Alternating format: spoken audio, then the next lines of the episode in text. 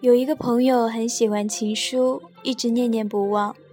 问他最喜欢哪一处，他说是电影最后，藤井树看到书卡背后画像而感动落泪的时候，仿佛百转千回，豁然开朗。爱的无心隐藏和善意袒露，到最后都是人性深处共通的折射面。电影《情书》是岩井俊二在中国一举成名的代表作。即使后来他有更具备深度的《燕尾蝶》及关于莉莉周的一切等作品出场，但《情书》的简单纯粹却更像是一个小小记号，鲜明的不加思索。我忘记是几时看的碟了，也不知道能不能再翻得出来。有些镜头是一直记得的，比如一开场的苍茫大雪，感冒中的短发女孩收到陌生人的问候信。女孩藤井树在自行车停车处等待男孩藤井树，他从山坡上跑下来，用一个袋子罩住他的头。恶作剧是典型的内向少年表达感情的方式。两个少年的美丽容颜有像月光一样的明亮光泽，镜头感是很干净的，有对细节和光线的讲究，作家导演的特质非常明显。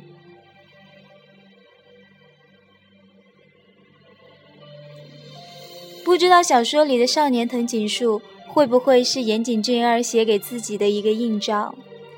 散漫懒惰，不善于和人打交道，特立独行却又心意执着。他那样的人经常眺望远方，那双眼睛总是清澈的，是我迄今为止见到的最漂亮的。他喜欢登山和绘画，如果不是在画画，就是在登山。寥寥数言，深情的男子总更像一棵沉默的树。一个真实的创作者，在自己的作品里投影的不仅仅是自我，也许还有他期望中的世界，即使只是幻觉。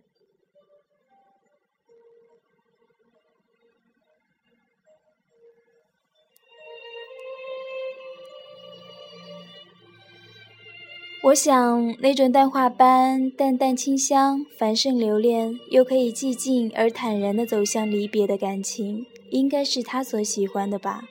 所以他写，所以他拍。一段少年往事中的暗恋，随着博子与藤井树之间的通信被逐渐的抽丝剥茧，真相大白。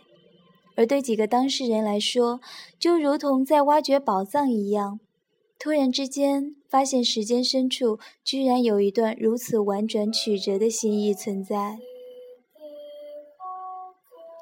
无论如何，它都像是缓慢渗出、静水流深的清凉泉水一样，是能让人的心变得柔软及澄澈的回溯。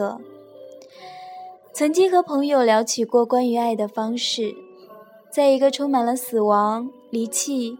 怀疑及不幸的成人世界里，是否能够有古典及洁净感的感情存在？古典感的爱，可以在静默中没有任何声响和要求的存在，暗中点燃的小小火焰，只用来温暖自己的灵魂，照亮对方的眼睛。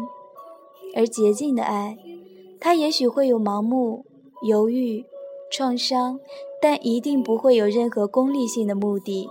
也无私心，仿佛只是为了信仰而存在。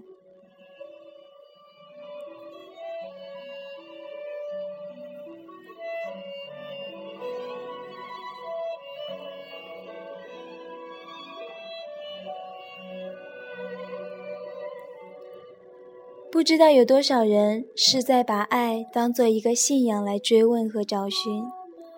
也许它更容易被粗糙地沦落为种种工具、标准、衡量、评判和误解。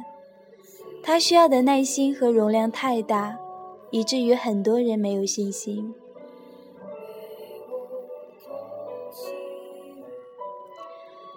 博子在雪地上醒过来，仰脸看着雪花飘落的海报，本身似已经成为一种情感源泉的象征。生与死的对照，记忆与消逝的回响，以及对爱与时间的真挚追问，一切都这么珍贵。所以，真实的感情最终是和一切盛大无关的事，和幽深艰涩的宗教哲学无关，和坚不可摧的道德伦理无关，和瞬息万变的世界万物无关。也许仅仅就是白雪皑皑的群山之中，一次泪流满面的问候：“你好吗？我很好。”寂寞的眷恋和想念着一个人。就像能令我们无可言喻的生之欢喜和苍凉。如果说有盛大，那也仅仅只是属于时间的细微记忆和线索。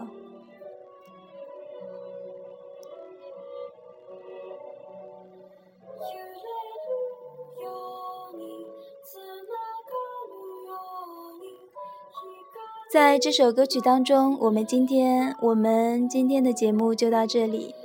清月跟大家说晚安，下期见，再见。